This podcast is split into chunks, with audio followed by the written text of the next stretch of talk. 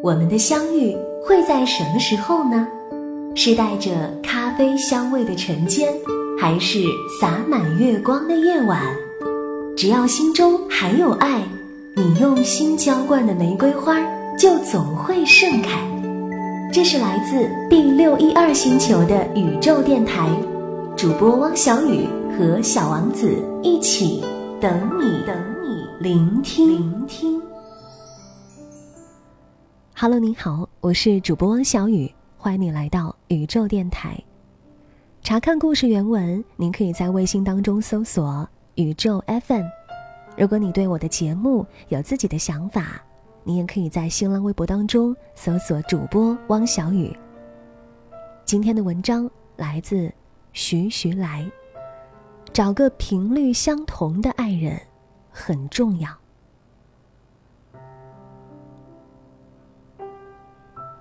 翻开木子给我递的结婚请柬时，我的惊讶是表现在脸上的，竟然不是木子深爱了五年的他，而是一个相亲认识的对象苏晴。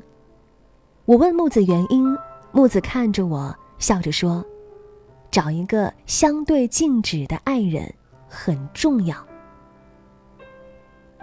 苏晴是木子大伯母介绍的相亲对象。刚开始，木子很反感这次相亲，因为全家人都知道她有个相处了四年的男朋友阿浩。木子和阿浩是高中同学，木子高中时就一直暗恋阿浩，在高考后大着胆子跟阿浩告了白，于是两个人就这么在一起了。其实，木子今年也快大学毕业了。本应该着手准备结婚，可是全家人却很反对这门婚事儿，因为阿浩高考失利，只读了一所专科，在家人的眼里，郑云考上了重点本科的木子是很不般配的。阿浩一直催着木子一毕业就结婚，可是木子没忍心告诉阿浩自己的家人不喜欢他，于是就这么一直拖着。拗不过家人，木子还是和苏晴见了面。木子想，见一面应该没关系，见完了也就拉倒了，父母亲也不会再成天说这件事儿了。一见面，苏晴就起身给木子拉开凳子，然后伸出手对木子和煦的笑：“你好，我叫苏晴，很高兴认识你。”落座后，言谈间听说木子正在准备读研究生。苏晴再度扬起和煦的微笑，说：“读研很好啊。”木子皱着眉头问：“你不会觉得女孩子学历太高不好吗？”苏晴很讶异，说：“怎么会呢？读研是好事儿啊，多读些书总不是坏事儿，而且还可以多经历几年校园时光。”木子愣住，突然记起来前些日子跟阿浩说起自己想要读研的事儿。阿浩在电话那头满不在乎地说：“读研有什么好读的？你就省省吧，毕了业安安稳稳的找份工作不好吗？”当时木子的心一下子就跌到谷底。饭局后，苏晴送木子回去，在回去的路上经过了一家书店，苏晴拉着神游的木子进去了。兴致勃勃地给木子介绍，如果要是读研的话，哪些书合适木子？木子看着手里厚重的书，并不觉得苏晴很讨厌，反而有些感动。苏晴是一家软件公司的工程师，比木子早一年结婚。他以为工科男都很木讷，言语少，没有想到此时的苏晴一点都不像他想象中的那样。回到家后，阿浩电话又打过来了，说：“木子，你不许考研，你再读书都快读傻了。你是不是不想和我结婚，所以才去考研的？”木子突然间觉得很疲惫，说：“明天我还要考俄语。”木子大四没有什么课，报了一个俄语班儿。阿浩又说：“俄语有什么好学的？你以后用得上吗？”木子听完。烦躁的挂了电话。木子真正对苏晴有好感是在第二天。木子考完俄语，刚走出校门，就有人叫住了他。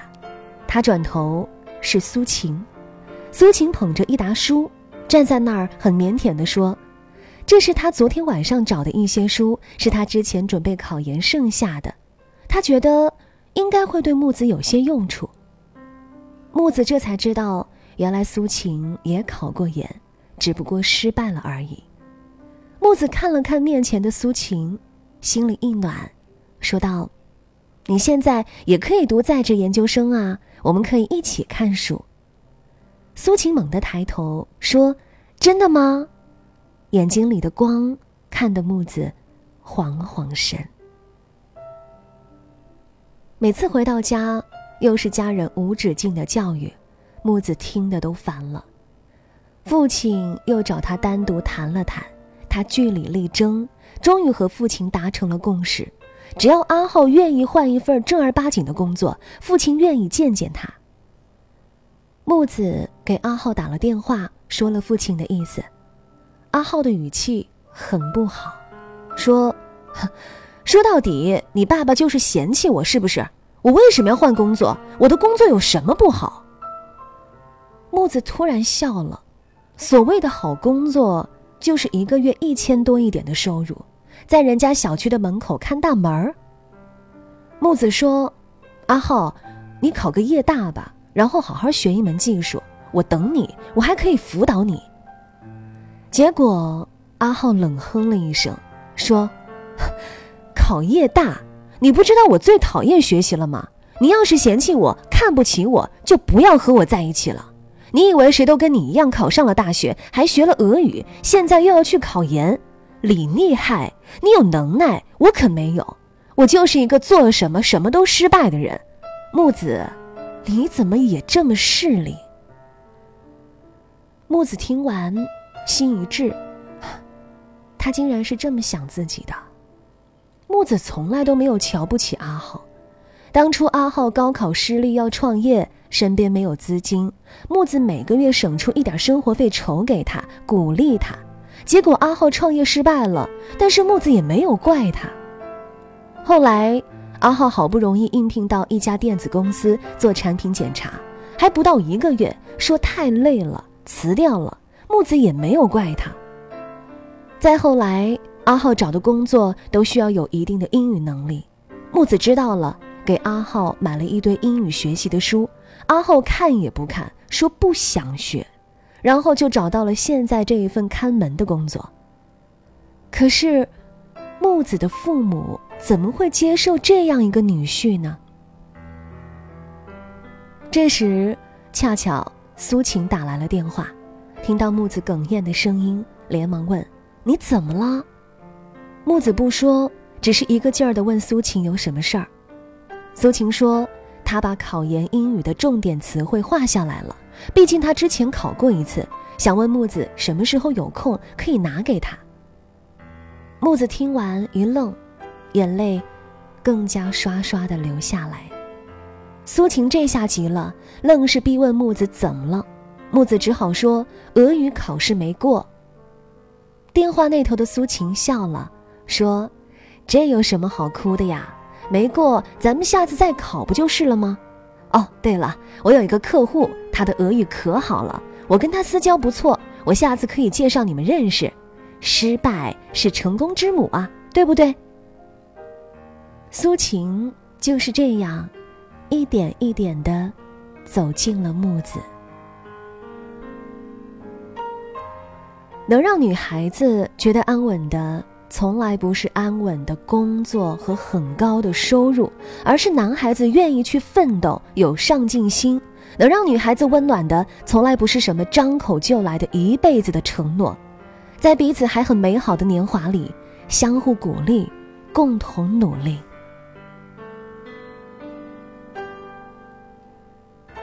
木子和阿浩彻底分手，是在一个夜晚，木子再次和家人吵了架。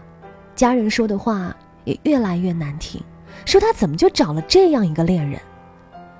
木子在寒冷的街头给阿浩打电话，说：“我的俄语考试没过。”电话那头很吵闹，阿浩说：“不过就不过呗，让你不学那破玩意儿，你就要学，你这不是不到黄河不死心呢？行了啊，我在跟哥们喝酒呢，挂了吧。木子的手冻僵了，心更冷，自己跟家人争得面红耳赤，却换来阿浩的这些话，木子的心一下子就死了。也许会有人说，女孩子呀都嫌贫爱富，可是男孩子不努力，觉得做什么都没用，还讽刺女孩想要变得更好的心，这难道就对了吗？木子不再和家人吵了，他和苏晴走到了一起，苏晴又给了他很多的鼓励，苏晴真的把那个学俄语的客户介绍给了木子。还督促木子每天练习俄语口语。苏晴细致地给木子找到了比较好的学校，跟木子说哪些专业比较容易考上，哪些专业比较困难。苏晴只要一有空，就去木子学校的图书馆陪木子看书。木子不小心在图书馆睡着了，苏晴会给木子盖上他的外套。苏晴还为了和木子能够在一起，跟木子。报了一所学校读在职研究生。分数出来的那一天，苏晴和木子的分数都够了上分数线。哈，苏晴就在那一天带木子去见的父母，木子这才知道，原来苏晴高考没有考上大学，她做了一年餐厅的服务员，拿工资交了复读费，才考上了一所专科院校学编程。阿浩后来还是找过木子，他不明白自己哪里做错了。也许他不是故意讽刺木子学不好俄语，也许是有自己的见解，觉得读书无用。也许他只是太过安于现状。可是，无论多少个也许，木子还是离开了他。木子说，有一天在图书馆，苏晴去给他买喝的。他无意间翻开了苏晴的书，苏晴是工科男，他并不是很看得懂，但是他看到了一个词，相对静止。相对静止是指两个物体同向同速运动，两者相对以对方为参照物，位置没有发生变化。木子突然想起，他和阿浩在一起时，一起逛街走路，阿浩的脚步都会比他走得快。他小跑着跟着，也总是会落后于阿浩。而他和苏晴在一起时，苏晴会体贴地放慢脚步，跟着他的频率并排走。这个就是相对静止吧。他跟阿浩为什么没能走到一起，就是没有保持相对静止吧。自己一直在往前走，阿浩却在原地不动。他想考研，阿浩觉得浪费时间；他想学俄语，阿浩觉得浪费精力。而看着远处走来的苏晴，他一直鼓励着他，鼓励着他做任何事儿，陪着他一起学习，一起努力。木子说，苏晴最后放弃了读研，因为刚好公司有个名额要去欧洲进修两个月。苏晴犹豫不决。木子拉着他的手说：“没关系，你做什么选择，我都支持你，因为不管你选择哪条路，你都是为了成为更好的你。”苏晴选择了去欧洲进修，木子送他时说：“去吧，我等你回来，你一回来，我们就结婚。”在那一瞬间，木子记起了大三那年，阿浩失去工作。木子坐了很久的地铁到人才市场，找了一份适合阿浩的工作，鼓励阿浩到上海来闯荡。当时他说，无论多苦，他都会陪着阿浩一起，只要阿浩努力，总会有柳暗花明的一天。他愿意等。同样是等，阿浩的回答是：“你开什么玩笑？去上海那不得累死我？再说我还要怎么努力？我已经很努力了呀。”而苏晴却在两个月后归来，拿着戒指，单膝跪地，跟他求婚。木子带苏晴去见家人的时候，父母亲很开心。在苏晴跟母亲聊天的时候，他问父亲：“你怎么这么喜欢同样是大专毕业的苏晴？阿浩不也是大专毕业的吗？”父亲笑着回答他：“原因你自己心里应该更加懂吧。”是啊，你可以没有好的开始，但你必须有一个努力的过程；你可以没有赚很多钱，但你必须有一颗上进的心。你可以没有一份好的工作，但你要吃得了苦，而不是安于现状。你的梦想可以讲给他听，他会宠溺地说：“去吧。”他会为你的进步感到高兴，他会为你的成就感到骄傲，他会听你的建议，会跟你一起商量这件事儿怎么做才好。他会不惧怕前面的路有多艰险，愿意为你去努力。我们都需要一个正能量的爱人。爱情是两个人的事儿，以后也会是两个家庭的事儿。能够携手并进，能够共同进步，相互鼓励，做好更好的自己，才有更好的爱人。所以啊，找个相对静止的爱人很重要。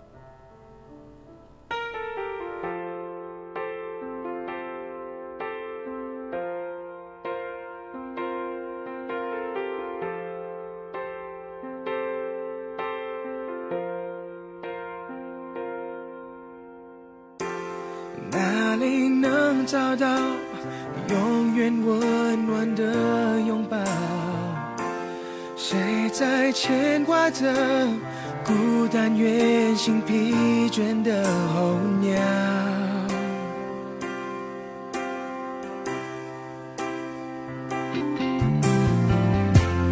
哪里能找到受伤时候的依靠？有谁能？事都不再烦恼，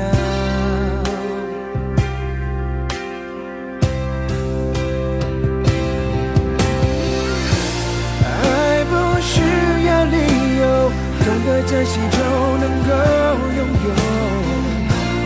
为我张开的双手，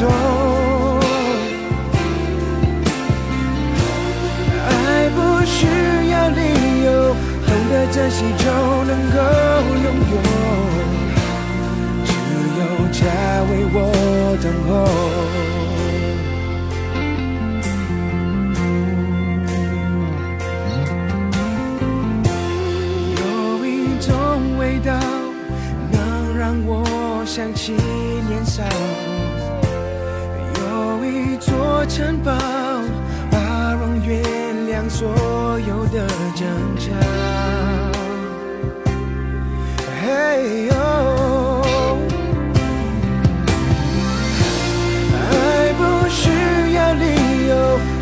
珍惜就能够拥有。为我张开的双手，爱不需要理由，懂得珍惜就能够拥有。只有家为我等候，这爱无法取，求回报的关怀，